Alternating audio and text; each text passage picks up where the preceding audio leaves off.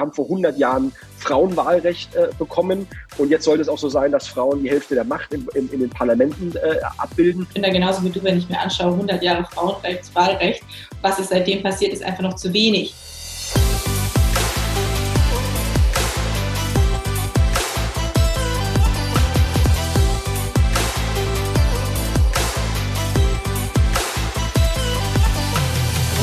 Willkommen, ihr Lieben. Schön, dass ihr wieder eingeschaltet habt zu einer neuen Episode der Gedankendealer, eurem Format, ähm, was sich rund um die Themen Business, Freundschaft, Spiritualität und Themen dreht, die die Welt ein Stück weit schöner machen und dabei immer vor allem den Menschen in den Fokus setzt.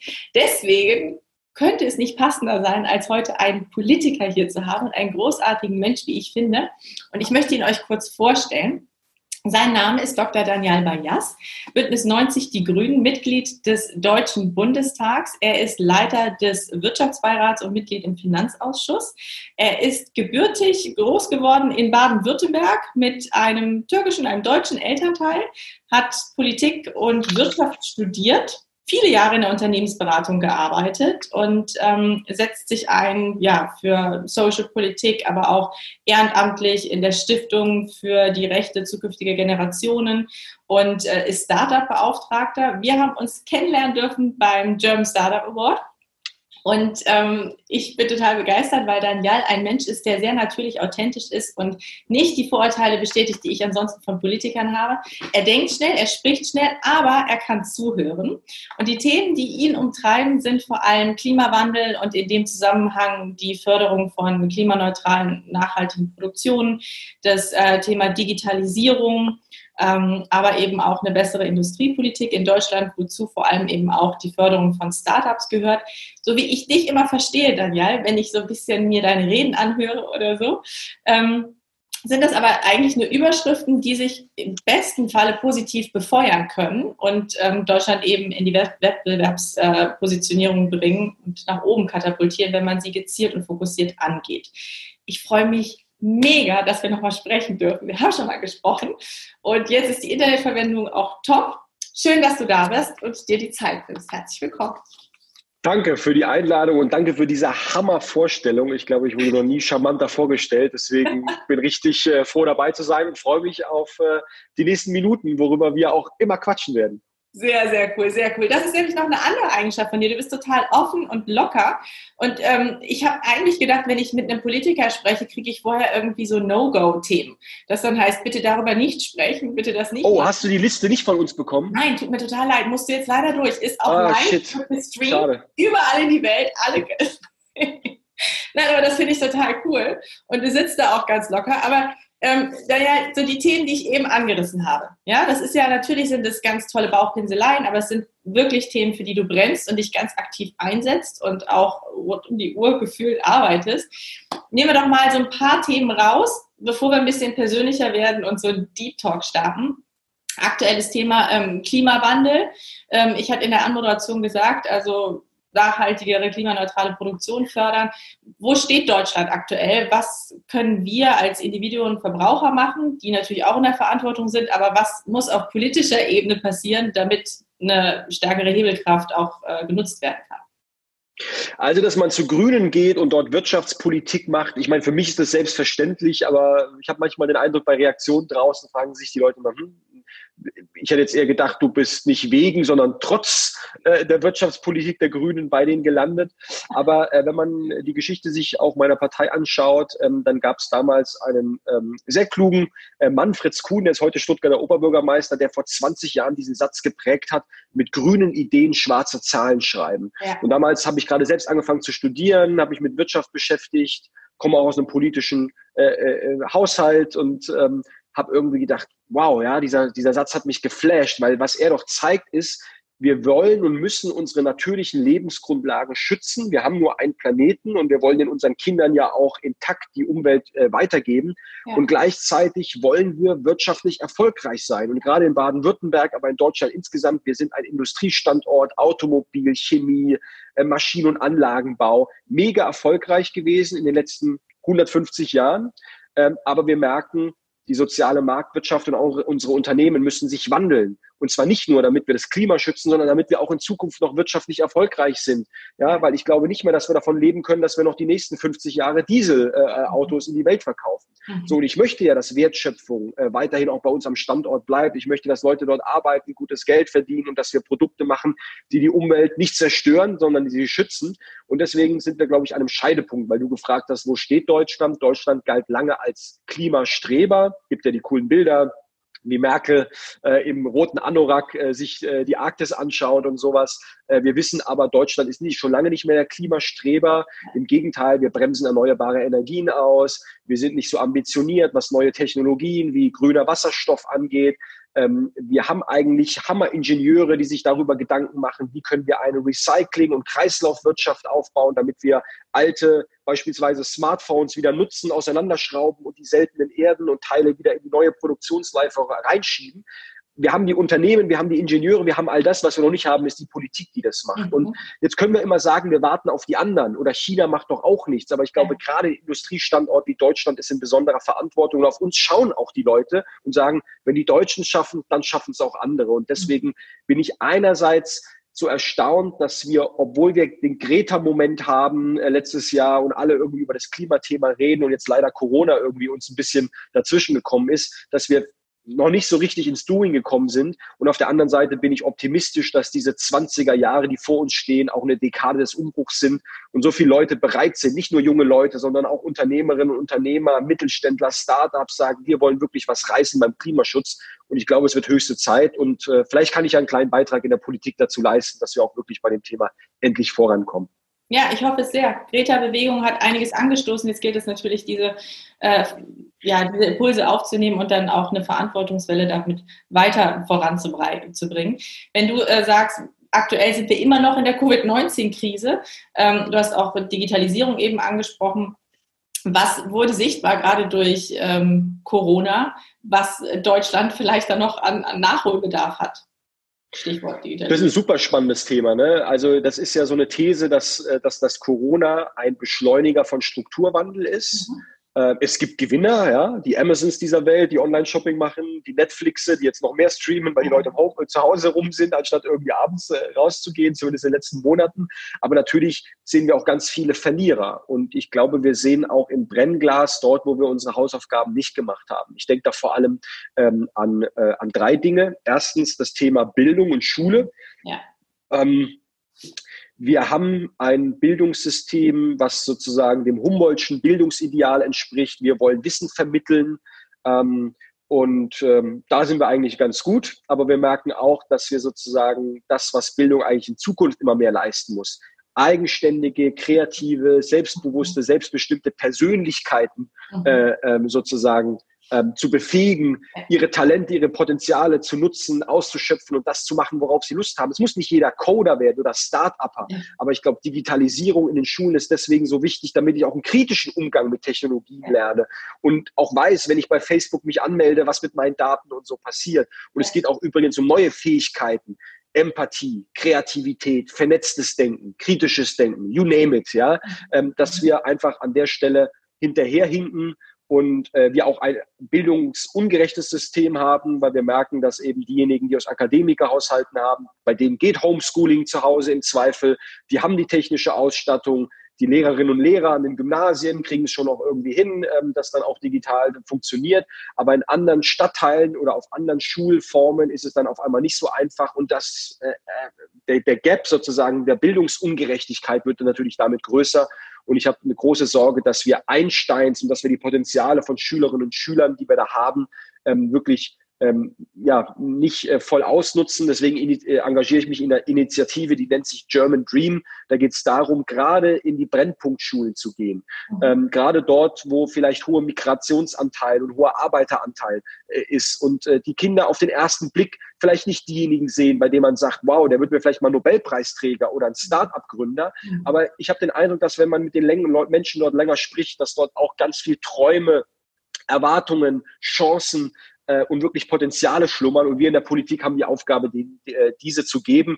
Und wenn wir eins gemerkt haben in dieser Corona-Krise, dann ist es, dass wir dort äh, noch lange nicht gut genug sind. Zweites Thema, was mir aufgefallen ist, ähm, wir merken, wer sind denn die Krisengewinner? Ja? Wir nutzen jetzt zum Beispiel Zoom und dann mhm. gibt es noch zwei, drei, vier, fünf, sechs andere ähm, äh, digitale äh, Videokonferenz-Tools aber alles Amerikaner, keine aus Europa, geschweige denn aus Deutschland. Und ich frage mich so, warum eigentlich nicht? Ja, wir haben doch die klugen Leute, wir haben doch ähm, so die Möglichkeiten. Und wenn wir nicht so stark abhängig wollen sein wollen von amerikanischen oder noch schlimmer von chinesischen Überwachungstechnologien, dann ist doch unsere Aufgabe, Produkte und Geschäftsmodelle nach unseren Werten nach vorne zu bringen. Und ich glaube, das ist unsere Chance. Ich habe ja gesagt, wir sind stark in der Old Economy. Aber jetzt müssen wir schauen, wie schaffen wir den Sprung von der Old Economy in die New Economy. Und ich glaube, da ist gerade für einen Industriestandort wie Deutschland enorm viel Chancen. Aber auch hier mache ich mir Sorgen, dass wir einige Trends ähm, äh, verschlafen. Und last but not least, was in dieser Corona-Krise deutlich geworden ist, ähm, die systemrelevanten Berufe, die wir irgendwie als selbstverständlich akzeptieren, dass Menschen in Pflegeheimen arbeiten, dass Menschen im, äh, äh, in, an, der, an der Kasse arbeiten, viele lange Stunden und nicht gerade gutes Geld verdienen. Ja, und jetzt sind wir froh, dass es die gibt, aber es hilft halt nicht, wenn wir den Leuten halt Applaus abends auf dem Balkon spenden, sondern wir müssen auch schauen, wie können wir gerade in einem Land mit demografischem Wandel wie unserem auch es wieder attraktiver machen, dass sich junge Menschen für einen Pflegeberuf auch engagieren und interessieren. Das heißt, man muss gute Löhne bezahlen. Wir alle müssen bereit sein, auch mehr für dieses Thema Gesundheit insgesamt äh, auszugeben, Stichwort äh, Resilienz. Und wir sollten auch das Berufsbild vielleicht aufwerten. Also nicht nur einen Applaus geben und einmal einen Bonus zahlen, sondern auch sagen, ja, auch eine Kassiererin, auch eine Pflegekraft leistet einen enorm wichtigen gesellschaftlichen Beitrag und hält buchstäblich den Laden hier am Laufen. Und das sollte man auch wertschätzen, damit auch Leute weiterhin bereit sind, diese wichtigen Aufgaben wahrzunehmen. Also deswegen Bildung, Digitales und der soziale Zusammenhalt, das sind drei Punkte, glaube ich, die in dieser Corona-Krise nochmal ganz deutlich geworden sind, dass wir da noch jede Menge zu tun haben. Ja, und vor allem, dass wir auch dranbleiben müssen. Ne? Also ich, ähm, ich hake da ganz kurz ein mit einer ganz persönlichen Anekdote von zu Hause. Ja, wir haben wir letztes Mal gesprochen, Bildung. Ähm, wir haben ja eine Neunjährige zu Hause und ich habe eigentlich festgestellt, dass dieser Begriff Homeschooling total falsch genutzt wird, weil es ist kein Homeschooling, was wir hier machen. Das ist eigentlich nur betreutes äh, was ist es denn eigentlich? Ja, betreutes Lernen. Ne? Und es ist genauso, wie du sagst, selbst wir hatten, und ich würde sagen, wir, ich bin sehr dankbar, wie wir aufgestellt sind mit iPad und unseren eigenen Laptops, hatten trotzdem diese Herausforderung mhm. mit einem Kindergartenkind, was anfängst auch noch zu Hause war. Wie, wie machst du das mit den digitalen Devices, damit du auch irgendwie alle Programme draufladen kannst, dass alles irgendwie auch funktioniert? Und dann gleichzeitig aber eben auch, wir sind ja keine Pädagogen. Das heißt, ich, ich finde so gerade, wenn du dir das Thema Bildung anschaust, was, was lange Zeit gar nicht, gar keine ähm, Option war, Kinder eben zu Hause zu beschulen, kreative ähm, äh, Projekte oder Lernprojekte anzugehen, ähm, zu forcieren, wird plötzlich so völlig normal uns, uns Eltern einfach in die Hände gegeben. Ähm, und das fand ich doch sehr, sehr spannend. Und wenn ich mir aber jetzt anschaue, nach den Sommerferien heißt es, ähm, es soll bitte alles wieder genauso wie vorher sein. So, wo, wo ich die Sorge habe, Moment mal, es, es, es ist doch gerade was sichtbar geworden, was es braucht und auch wo die Chancen und die Möglichkeiten drin stecken. Du hast, du hast es angesprochen, wir brauchen Kreativität, wir brauchen vernetztes Denken. Ähm, was aber nachher dann bei diesen zwei Tagen Schulbesuch stattgefunden hat, war, dass die Kinder an Einzeltischen nur in den in den Kernfächern quasi unterrichtet wurden, frontal, und wir eigentlich wieder riesen Rückschritte gemacht haben und jetzt alle wieder sagen, der Fortschritt ist eigentlich wieder zurück zur Norm, was für mich eigentlich äh, eine Stagnation beziehungsweise dann dementsprechend ein Rückschritt ist. Ähm, deswegen eigentlich nur resoniert ganz viel von dem, was du sagst. Aber was siehst du, was passiert jetzt tatsächlich, auch bei euch? Ähm, was, was entscheidet ihr, um halt diesen Ball aufzufangen und zu sagen, so jetzt oder die Fische, jetzt passiert hier auch was. Ja, das ist, glaube ich, noch nicht ausgemacht, ob das so, mhm. ob das so ist. Weil einerseits, ähm, ich bin ein hoffnungsloser Optimist und sehe auch immer in Krisen und ich hätte auf diese Corona-Krise gerne ver äh, äh, verzichtet. Ich gehöre nicht zu denen, die jetzt irgendwie diese Krise heroisieren. Wir merken, ja, wir besinnen uns auf neue Werte und sowas. Nein, ja, fuck Corona. Ich hätte mir gewünscht, dass es 2020 für uns alle besser gewesen wäre und wir diese Krise nicht gehabt hätten. Aber was sie doch zeigt, ist, wenn eine Gesellschaft sich nicht langsam auf neue Umstände einstellt, wie hart es ist, wie schmerzhaft es ist, wenn mit der Brechstange sozusagen gekommen wird. Also deswegen zum Beispiel, ich merke ja auch, dass äh, die Wirtschaft herunterfahren keine Option ist, wenn es beispielsweise um diese Klimapolitik geht, ja, sondern wir brauchen einen Umbau. Ich will ja keinen Rückschritt, ich will keinen Rückbau von industrieller Entwicklung, sondern ich will einen technologischen und gesellschaftlichen Fortschritt. Mhm. Und das geht nicht mit der Brechstange in wenigen Monaten. Und wir merken ja diese Eingriffe, die wir in der Politik ja sehr bewusst mit Expertinnen und Experten zusammen äh, diskutiert haben und gefällt haben. Das war eine Zumutung, aber ich glaube, es war richtig. Deswegen steht Deutschland auch gerade im internationalen Vergleich eigentlich ganz gut da. Ja, mhm. puh. Hoffe, dass es dabei bleibt und wir keine zweite Infektionswelle bekommen. Aber ähm, diese Krise wäre wirklich dann richtig ähm, äh, äh, noch, noch schlechter, wenn wir nicht die richtigen Schlüsse daraus ziehen würden. Und mhm. ich hoffe, dass wir alle jetzt auch wirklich sozusagen etwas daraus lernen, nämlich in vielerlei Hinsicht, dass wir eben nicht so weitermachen können wie bisher. Das gilt für die Klimapolitik, das gilt aber auch für andere Bereiche wie, der, wie, die, wie, der, wie die Bildungsgeschichte, äh, die du angesprochen hast. Und meine Sorge ist wirklich, dass wir jetzt versuchen, mit Konjunkturprogrammen und wir nehmen richtig viel Geld in die Hand, irgendwie diese ganze Corona-Krise so zuzuschütten, dass wir alle sagen können, back to normal. Und ich glaube, mhm. ja, wir wollen wieder unseres normales Leben wieder, wo wir rausgehen können, wo wir uns treffen können und irgendwann mal, hoffentlich irgendwann mal, aktuell nicht, dann auch wieder auf Masken verzichten können und, und sowas, ja. Ähm, noch brauchen wir das gerade, das ist, glaube ich, ganz wichtig.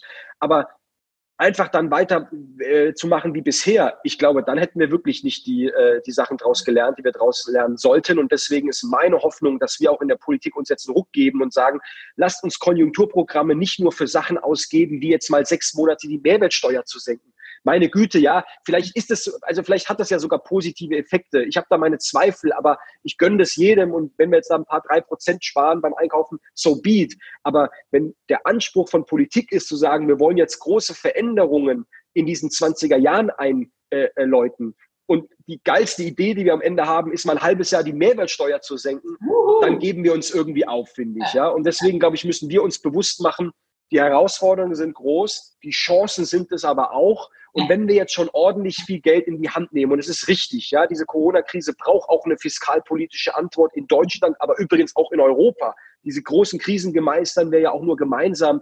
Dann lassen Sie uns auch dort investieren, dass wir gerade auch künftigen Generationen damit was geben. Das heißt, neue Technologien, neue Innovation, Infrastruktur, ähm, alles, was den sozialen Zusammenhalt äh, stärkt, das Bildungsthema und, und, und. Es gibt so viele Ideen und ich glaube, deswegen kann jetzt dieses Konjunkturpaket kein Ende sein, sondern höchstens ein Anfang. Und was wir jetzt brauchen, sind eigentlich regelmäßig jedes Jahr konsequent Investitionen in Zukunftsthemen, damit wir eben nicht nur sagen können, wir haben das Jahr 2020 jetzt, obwohl es so scheiße angefangen hat, irgendwie noch halbwegs gerettet, sondern damit wir auch mal in zehn Jahren, 2030 sagen können, wir stehen hier immer noch gut da, wir haben eins der besten Bildungssysteme der Welt, wir haben äh, die Klimakrise in den, in den Griff bekommen oder sind auf dem Weg dorthin und haben unsere Unternehmen nachhaltig aufgestellt.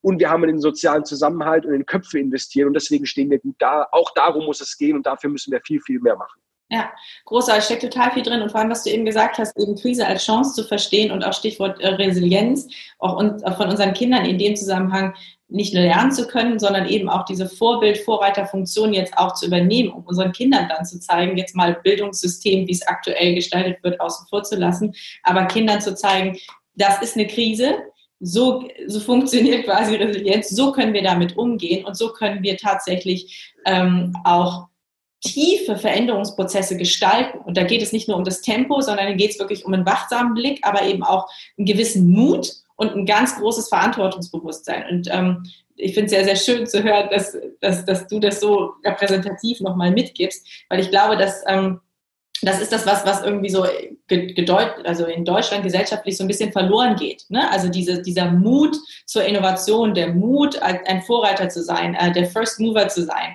anders zu denken, ähm, mit neuen Ideen und Konstrukten an den Start zu gehen. Ich möchte ein ganz aktuelles Thema aufgreifen. Äh, aktuelle Satzungskommission der CDU haben wir auch äh, natürlich darüber gesprochen, Stichwort Frauenquote. Ähm, erstmalige so ähm, Gleichstellungsstrategie CDU. Wie, wie, wie, siehst du das Ganze? Und wie denkst du, ähm, muss es noch flankiert werden? Oder was braucht es vielleicht alternativ, damit äh, Frauen einfach äh, in Spitzenämtern ja, eine höhere Beteiligung haben oder aber eben auch Frauen in äh, Management-Ebenen oder im allgemeinen Wirtschaftssektor auch noch mehr sichtbarer werden? Das ist eine gute Frage und die ist auch nicht einfach zu äh, äh beantworten. Ich fange mal so an. Ich komme ja mütterlicherseits aus einer CDU-Familie. Ich kenne diese Partei eigentlich ganz gut und äh, sie hat viel für dieses Land getan und erreicht, aber sie ist, glaube ich, an so einem Scheidepunkt. Ich meine, die stehen super in Umfragen da. Das hat Stichwort Frauenquote, was, glaube ich, auch mit der Kanzlerin zu tun, diese Krise im Großen und Ganzen ganz gut managt. Ähm, aber ähm, es reicht halt nicht, eine Frau an der Spitze zu haben. Und ich glaube, die Union steckt auch deswegen ein bisschen in der Identitätskrise, weil sie auch das, was Mitte der Gesellschaft, und zwar jetzt nicht nur das linksliberale Milieu, in dem vielleicht du und ich irgendwie so vor allem unterwegs sind, sondern wirklich die breite Mitte der Gesellschaft, das, was auch Menschen in ländlichen Regionen in Baden-Württemberg oder in Bayern, ja, was weit weg ist von Berlin-Mitte umtreibt, selbst dort sind, habe ich den Eindruck, viele Communities weiter als das, was äh, sozusagen die CDU noch in ihrer Programmatik hat. Mhm. Und ich glaube, so ist es ja immer bei Fortschritt, was gesellschaftlichen Fortschritt ausmacht. In einigen Jahren und bei einigen vielleicht in Jahrzehnten wird man zurückschauen und sagen, krass, dass wir überhaupt über diese Frauenquote ernsthaft diskutiert haben, dass es die braucht. So, das, aber man liest so vieles darüber und ich glaube, was wir verstehen müssen, diese Frauenquote, ähm, das ist für deswegen für viele so schwer, weil es natürlich heißt, wenn man sich mal beispielsweise die, äh, die Fraktion der Union oder auch der FDP anschaut, dann heißt es natürlich erstmal für jeder zweite Mann, den ich da durchzähle, der ist wahrscheinlich beim nächsten Mal da nicht mehr dabei. So, deswegen, da geht es uns eingemacht, da geht es an Privilegien. Und deswegen verstehe ich, dass da eine Abwehrhaltung ist. Und gleichzeitig schaut man aber auf die Parteien, die so eine Frauenquote haben. Wir als Grüne haben das zum Beispiel. Wir haben einen Frauenanteil von über 50 Prozent äh, im, im Deutschen Bundestag. Und es hat sowohl, glaube ich, was die Qualität der Frauen angeht, als auch die Qualität der Männer dazu beigetragen, dass wir gute Leute haben. Und, äh, und weil, weil ja auch sozusagen, sage ich mal, der durchschnittlich begabte Mann, der sonst immer irgendwie sagt, ich werde nicht angegriffen, jetzt auf einmal auch wirklich delivern muss, ja, und auch dort ein Selektionsprinzip stattfindet. Und ich glaube, äh, diese Quote hat auch wirklich nicht nur ein, ähm, ein, eine Berechtigung für Gerechtigkeit, das ist auch wichtig. Wir haben vor 100 Jahren Frauenwahlrecht äh, bekommen und jetzt sollte es auch so sein, dass Frauen die Hälfte der Macht in, in, in den Parlamenten äh, abbilden, sondern es hat auch einen Beitrag geleistet, ähm, äh, äh, sozusagen die Qualität nach oben zu bringen und deswegen finde ich das gut und richtig. Jetzt habe ich aber hat diese Frauenquote ein Problem. Wir können nicht auf jeder Ebene und in jedem Gremium und in jedem kleinen mittelständischen Unternehmen sagen, wir brauchen jetzt irgendwie eine Quote. Erstens, unsere Gesellschaft ist vielfältig. Es geht nicht nur um Mann und Frau. Es gibt Menschen mit Migrationshintergrund Hintergrund, es gibt äh, äh, Menschen, die ähm, ähm, ähm, sozusagen andere sexuelle Orientierung haben. Es gibt Menschen mit Behinderung. Wir haben eine bunte Gesellschaft. Und ich glaube, wir müssen viel stärker verstehen, dass Diversity einerseits und wirtschaftlicher Erfolg und Innovation andererseits ähm, sozusagen zwei Seiten derselben Medaille sind, ja, und das ist auch was mit wirtschaftlicher Stärke und Erfolg zu tun hat, das Potenzial unserer Gesellschaft voll auszunutzen. Bei der Frauenthematik ist es so, Frauen sind ja keine Minderheit. Frauen sind 50 Prozent dieses Landes. Und deswegen glaube ich, unsere Aufgabe ist in allen Strukturen und Gremien, wo wir, wo wir auch unterwegs sind, noch dieses Thema voranzutreiben. Ich glaube, wir brauchen auch Förderprogramme ganz gezielt, ähm, äh, Frauen-Mentoring-Programme, Networking-Events. Wir brauchen Vorbilder. Wir brauchen Vorbilder, die zeigen, es geht. Dann bin ich mich auch felsenfest davon überzeugt, dass auch Frauen empowered werden und sich durchringen und sagen, ich will auch eine politische Karriere starten oder ich will ein Startup gründen oder ich will ein äh, ein Influencer-Channel gründen, nur weil ich mir das irgendwie zutraue, you name it. Aber ich glaube, wir in der Politik, wir können auch Rahmenbedingungen dafür setzen, damit wir genau diese Strukturen stärken und verändern.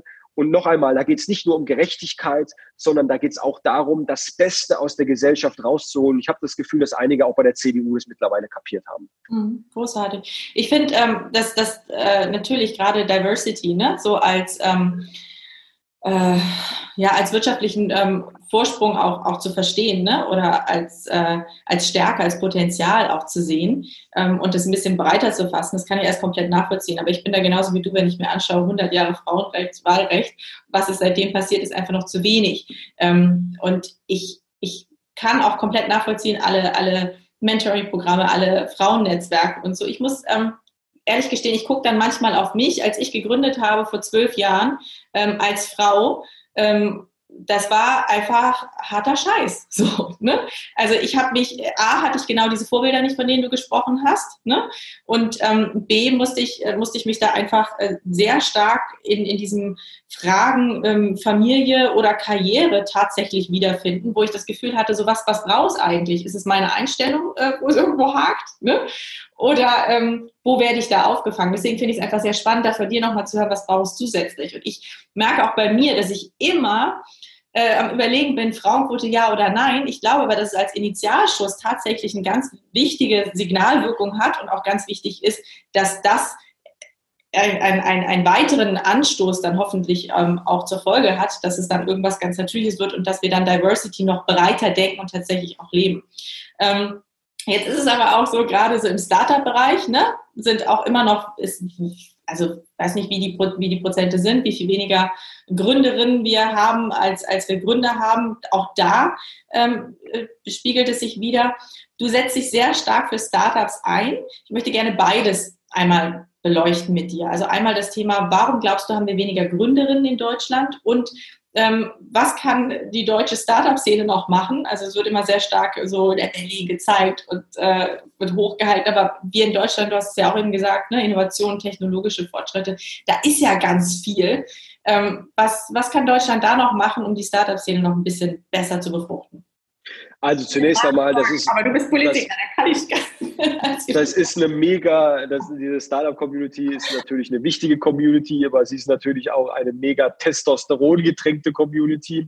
Ähm, ich glaube, das hat verschiedene Gründe. Erst einmal, dass wir uns allen, und zwar den Männern wie den, äh, wie, den, wie, den, wie den Frauen, von klein auf auch in unseren Schulen mit falsch verstandenen Rollenbildern ja. äh, vorleben, was macht das eine Geschlecht und was macht das andere. Und das ist ja oft so das Vorurteile, was ich dann irgendwie auch höre, auch in meinem persönlichen Umfeld, ja, in Mathe bin ich nicht so gut oder Naturwissenschaften oder Technik, das ist nichts für mich, was man häufiger von Mädels äh, hört, weil sie sich das selbst auch haben einreden lassen über die Jahre hinweg und sowas. Ne? Und ich glaube, äh, das sind auch einfach Rollenbilder, die weitergegeben werden und ähm, wir sind ja auch nicht alle frei von Vorurteilen. Ich ja auch nicht, Gott bewahre, ja. Ähm, so und, und ich glaube einfach, indem wir diese falschen Rollenbilder auch einfach weitergeben über Generationen hinweg, ist es auch einfach so, dass eine gewisse, also der Gründer, das ist der Macher, Macher, das ist der Anpacker, das ist der Mutige, das ist der Mann, so, ja. Und das haben wir irgendwie alles so uns irgendwie weitergegeben. Das ist, glaube ich, das eine. Das andere ist, dass diese Community selbst sich selbst verstärkende ähm, äh, Mechanismen hat. Mhm. Also ein Investor, ne, das, man ist ja in der Startup-Community sehr stark auf Investorengeld angewiesen und ein In Investor, das war halt in der Regel auch ein Mann und der Mann äh, sucht dann irgendwie Gründer, mit denen er sich selbst identifizieren kann und natürlich identifiziert er sich vielleicht eher mit einem männlichen Gründer als mit einem weiblichen. Ne? Ich habe zum Beispiel eine Hammer äh, Gründerin aus Stuttgart kennengelernt, die ein äh, Startup gegründet hat für so Öko-Luxus-Tampons, sage ich mal. Die hat gesagt, sie hat ganz lange nach äh, Investorengeld gesucht und bei Männern ist sie nicht fündig geworden. Das kann ich jetzt einem Mann auch nicht unbedingt vorwerfen. Der konnte sich weder mit der, mit der Gründerin noch mit dem Geschäftsmodell, was weiß der schon über Menstruationsprodukte, irgendwie identifizieren. So, ne? Und sie ist am Ende bei einer, bei einer Investorin fündig geworden. Aber das zeigt ja auch genau, deswegen müssen wir an diese Struktur ran, damit wir mehr Vorbilder haben, damit wir am Ende mehr auch Business Angels und Investorinnen haben, die sozusagen weiblichen Background haben, um auch wirklich Menschen die Chance zu geben, die vielleicht die klassischen äh, äh, Muster irgendwie nicht äh, auf, der, auf, der, auf, der, auf, der, auf der Platte haben. Und da ist die Frage, was kann die Politik machen? Wir haben ja durchaus staatliche Förderprogramme, nehmen wir mal die KfW. Ich frage das immer regelmäßig ab. Äh, die KfW-Gelder gehen zu 85 Prozent an männliche Gründer, zu 15 Prozent an weibliche Gründer. Besser als nichts, aber immer noch deutlich weit weg von dem, wo es eigentlich sein sollte. Und vielleicht ist es unsere Aufgabe, äh, darüber mal nachzudenken, brauchen wir sowas wie explizite Förderprogramme für Frauen beispielsweise, ja, und Net Networking-Events nur für Frauen. Und wo kann der Staat dann auch die äh, Strukturen schaffen, damit das auch genau möglich ist? Und dann bin ich auch optimistisch, dass nicht von heute auf morgen, aber langsam auch Veränderung sozusagen daherkommt. Aber womit ich mich nicht mehr zufrieden geben möchte, und das gilt für Frauenquote in der Politik wie bei dem Startup-Thema, dass man einfach irgendwie sagt, ja, Frauen sind wichtig und bei irgendwelchen Flagship-Events ähm, ähm, betont man das auch nochmal, weil man weiß, man kriegt dafür heute irgendwie billigen und einfachen Applaus. Aber dann, wenn man rausgeht, sagt, nee, Quote, das ist ja Bevormundung und ich stehe da irgendwie auf, ähm, wir sind in einer freien Gesellschaft, äh, ich, ich zähle darauf, dass Kompetenz sich auch automatisch durchsetzt. Da haben wir jetzt eigentlich mit 100 Jahren Frauenwahlrecht gemerkt, so, Ja, also ich habe keinen Bock, nochmal 100 Jahre zu warten. Das muss früher gehen. Und deswegen sage ich auch jedem Mann und jedem Jungen da draußen, ähm, ja, lasst uns selbstkritisch sein. Wir sind Teil des, des Problems, also lasst uns auch Teil der Lösung werden. Auch wir müssen Teil der Lösung werden, damit bei diesem Thema endlich was vorangeht. Und dann können wir uns nicht mehr hinter nur äh, freiwilligen Appellen verstecken, sondern Quoten, Instrumente, Mechanismen. Das, es gibt ja, es gibt eine, eine, eine Palette an verschiedenen Dingen. Aber darüber muss man schon sprechen und da muss man konkret werden und einfach nur sagen, ähm, da müssen sich jetzt mal Frauen mehr nach vorne trauen. Ich glaube, da werden wir dem Problem einfach nicht gerecht. Nee, super. Sehr, sehr schön. Und für Unternehmen ganz klar zu verstehen, dass es ein Wettbewerbsvorteil ist, wenn du Diversität für dich als so ist es. Wert verstehst.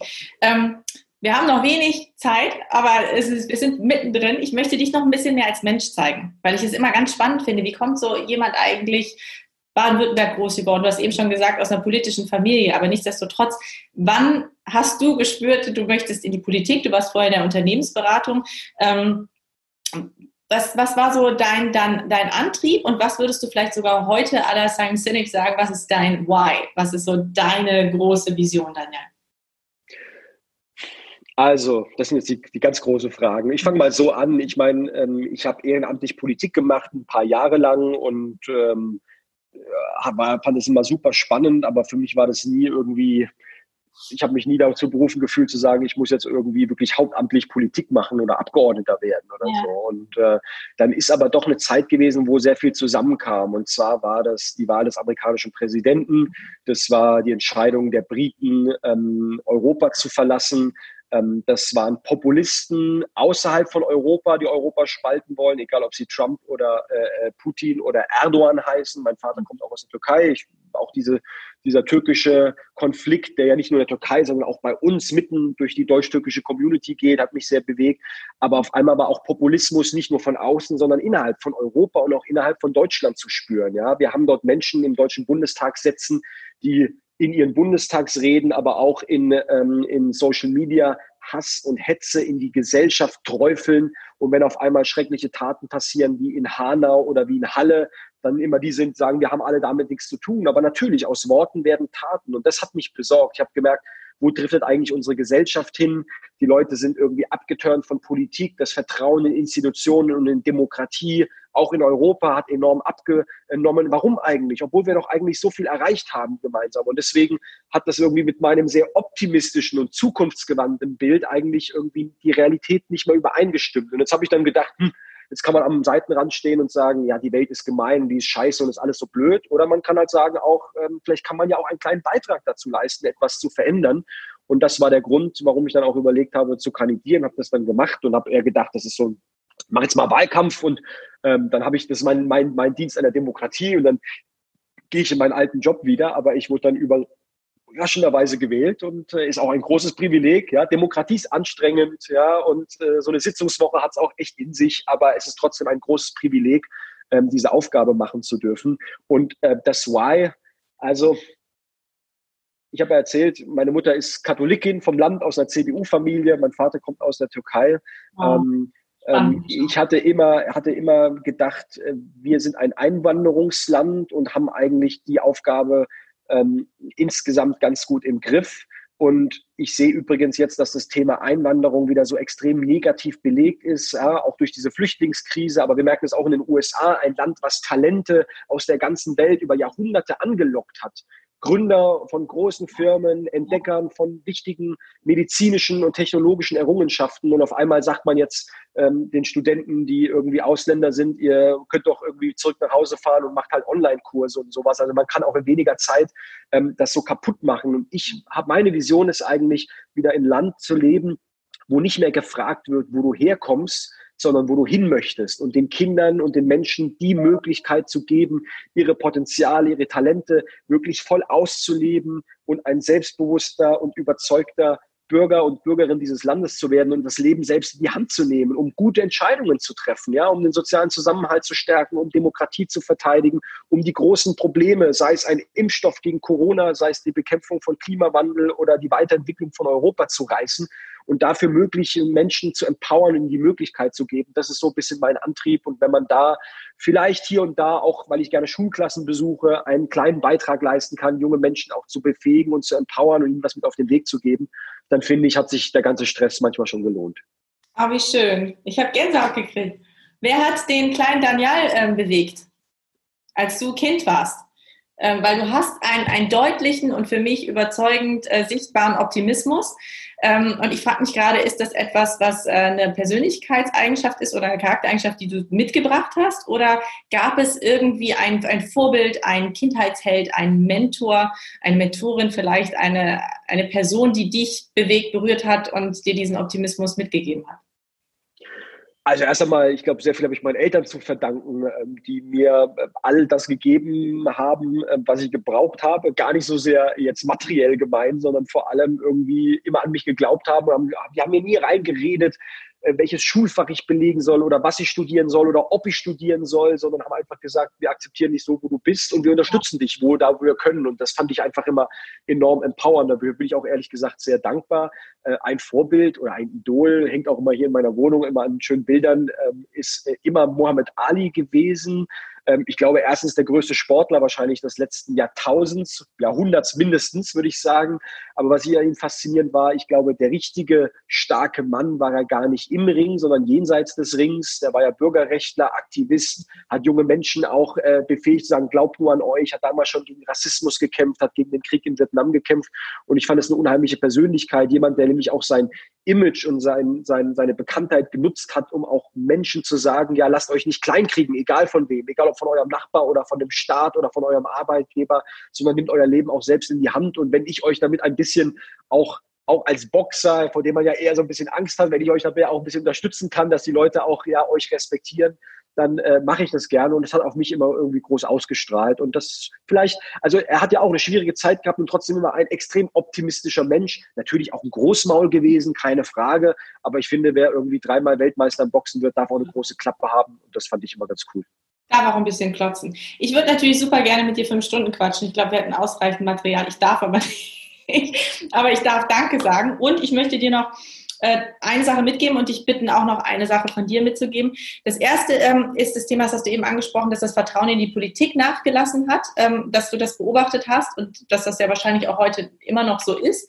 Ähm, ich glaube, dass ein ganz einfacher Faktor auch der Faktor Mensch dabei ist, dass äh, Politiker sich auch mal von ihrer menschlichen Seite zeigen und ihre Haltung, ihre Werte und ihre Prägung auch nochmal nach außen transportieren. Das machst du sehr, sehr schön. Bitte mach das weiter als Appellwunsch von mir. Das finde ich sehr großartig. Ich hoffe, dass das dann auch die, die sich das anschauen oder anhören, ähm, ebenfalls nutzen um sich dann mit diesem Blick von deiner Person dann auch mehr ähm, auf dein Engagement nochmal ähm, einzustellen, weil ich glaube, dann wird es kongruent, dann wird es glaubwürdig und dann äh, kann damit auch was passieren.